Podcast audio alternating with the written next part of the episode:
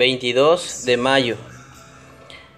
El tema de hoy sobre un árbol. Mi madre descubrió a mi gatita Velvet arriba de la mesada de la cocina devorando el pan casero. Con un suspiro de frustración la echó por la puerta. Horas después buscamos sin éxito por todo el patio a la gata desaparecida y un débil miau se oyó con el viento. Entonces miré hacia la copa de un álamo donde una mancha negra se veía sobre una rama. En su apuro por huir, Velvet escogió, escogió una solución aún más insegura.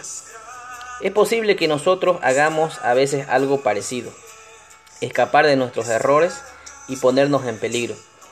Pero aún así, Dios viene a rescatarnos.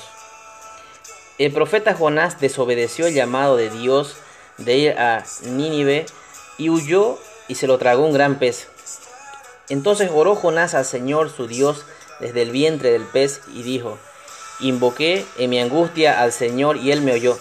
Desde el seno del Seol clamé y mi voz oíste. Jonás 2, 1 al 2.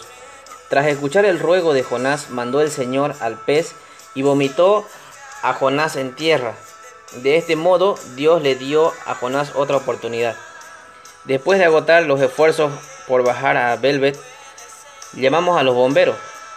Con la escalera más larga, extendida, un hombre amable subió, sacó mi gatita de entre las ramas y la devolvió a la protección de mis brazos.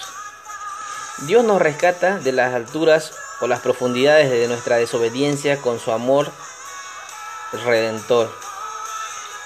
Repite conmigo, Señor, rescátame hoy.